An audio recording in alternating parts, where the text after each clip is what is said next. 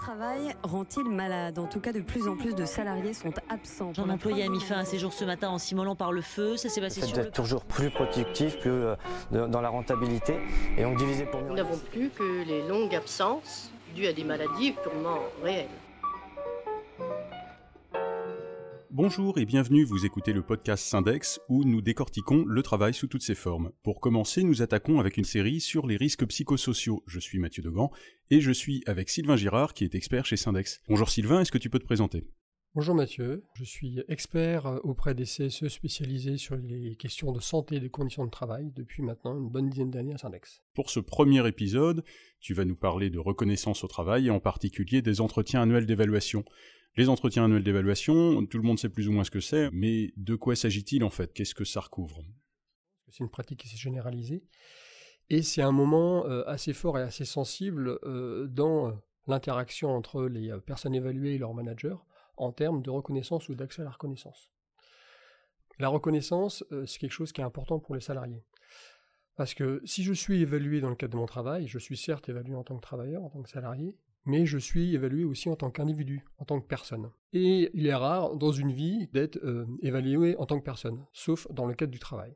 La pratique des entretiens d'évaluation euh, existe de- depuis euh, une trentaine d'années environ, ça s'est généralisé, et l'évaluation porte à la fois sur la maîtrise de l'emploi, la maîtrise du poste, et aussi sur la performance du salarié. Quand on parle de performance, comment est-ce qu'on la mesure? Pour cela, il y a des critères euh, d'évaluation qui sont mis en place, notamment des critères qui peuvent donner lieu à une part plus ou moins grande de subjectivité. Et tout ce qui concerne l'évaluation de compétences comportementales ou de traits liés à l'individu donne lieu à des discussions et à des remises en cause de, l'intérêt de l'usage de ces critères dans l'évaluation et aussi de leur pertinence et de leur capacité à être mesurés. D'accord. On est évalué, on est jugé, mais les critères euh, eux-mêmes euh, peuvent sembler parfois un peu arbitraires? Alors soit, soit arbitraire ou soit déconnecté de l'activité de travail des gens. Euh, on peut bien comprendre euh, que dans ce- certaines activités, euh, ça peut avoir du sens que d'être euh, enthousiaste, dynamique, typiquement sur une activité de type un peu commercial. Bon, je caricature exprès. hein. Mais reprendre ce type de, critères dans une évaluation où le travail ne consiste pas forcément à être en lien ou en interaction avec euh, du public, des usagers, des clients, etc., on peut s'interroger sur, euh, sur sa pertinence. Et c'est vrai qu'on observe que très souvent, il y a des critères comportementaux qui sont mis en place, et euh, la question de leur mesure et de leur appréciation est un vrai sujet, où il peut être euh, difficile pour un manager de proximité, par exemple, de justifier auprès de la personne qui l'évalue le pourquoi de l'usage de tel ou tel critère et de, sa mesure.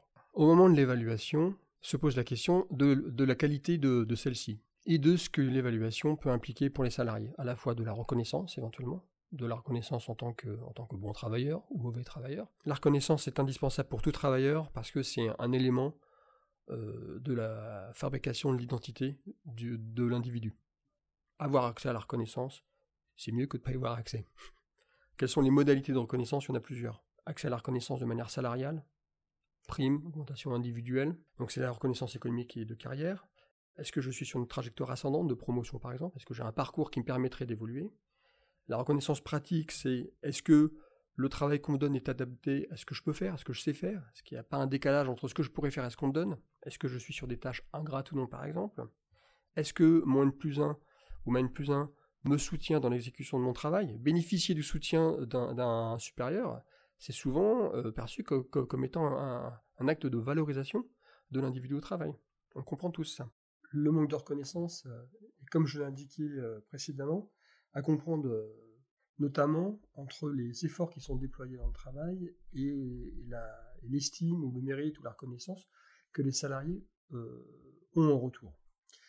Euh, une étude de la DARES basée sur l'enquête Sumer de 2010 met en avant le fait que ce sont les personnes qui ont le moins d'autonomie dans leur travail, c'est-à-dire des personnes qui sont, on va dire, peut-être le plus en exécution, qui peuvent le moins décider de comment organiser leurs tâches, exécuter leur travail, etc., euh, qui déclarent avoir le moins de reconnaissance dans leur travail. Donc là, on est dans une situation où des personnes euh, peuvent cumuler euh, deux types de facteurs de risque, on va dire, une intensité forte du travail et un manque de reconnaissance.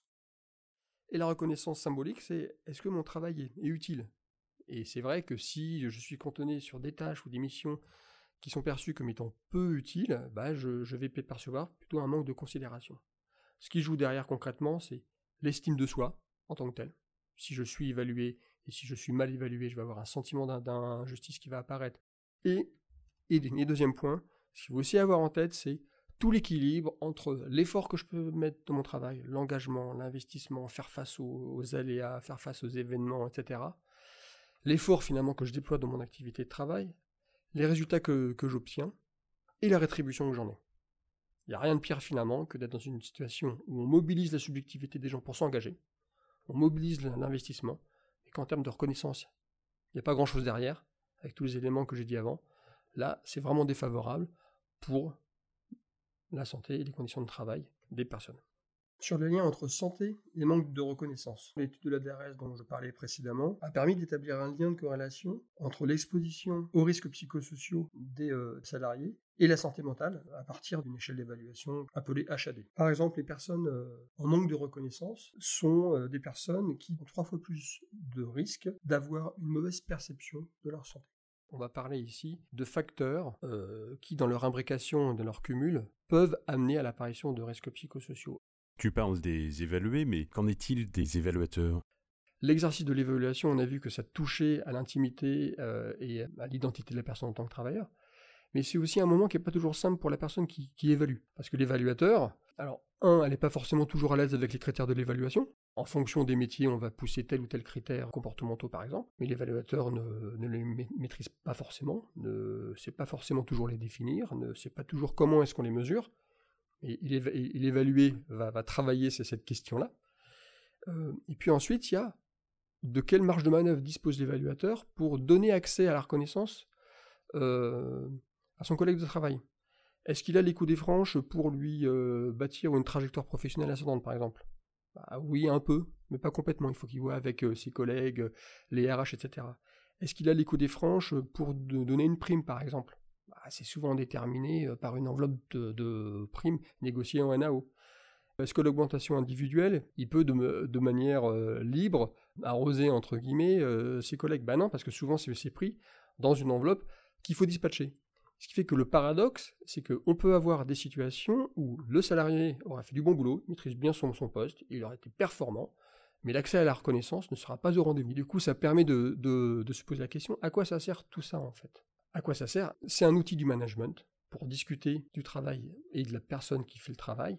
C'est pas automatiquement un outil qui permet l'accès à la reconnaissance. Et là, on rentre dans... Euh, dans, euh, dans l'écart entre ce qu'attendent les, euh, les, salariés qui s'investissent dans leur boulot, qui veulent plutôt faire du bon boulot, et légitimement peuvent en attendre une rétribution de reconnaissance, et l'employeur, au travers son management d'intermédiaire, bah, qui, qui est limité, entre guillemets, de manière euh, pilotée par la politique de l'entreprise sur la distribution des augmentations des primes et des évolutions de carrière.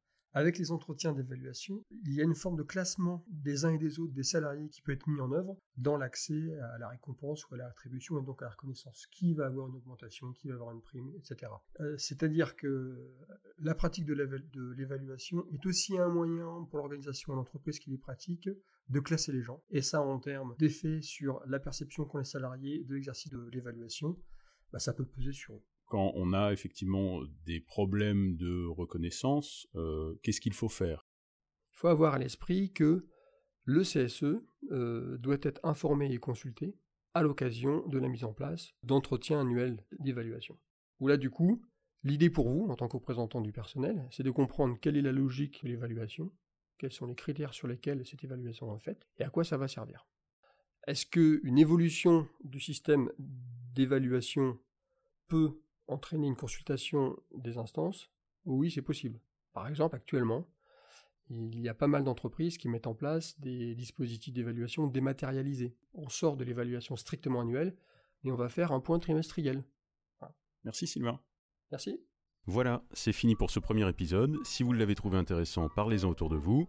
Si vous avez des questions, vous pouvez vous rendre sur notre site www.syndex.fr ou vous pouvez nous écrire à contact.syndex.fr. On se retrouve pour le prochain épisode dans quelques jours. À bientôt.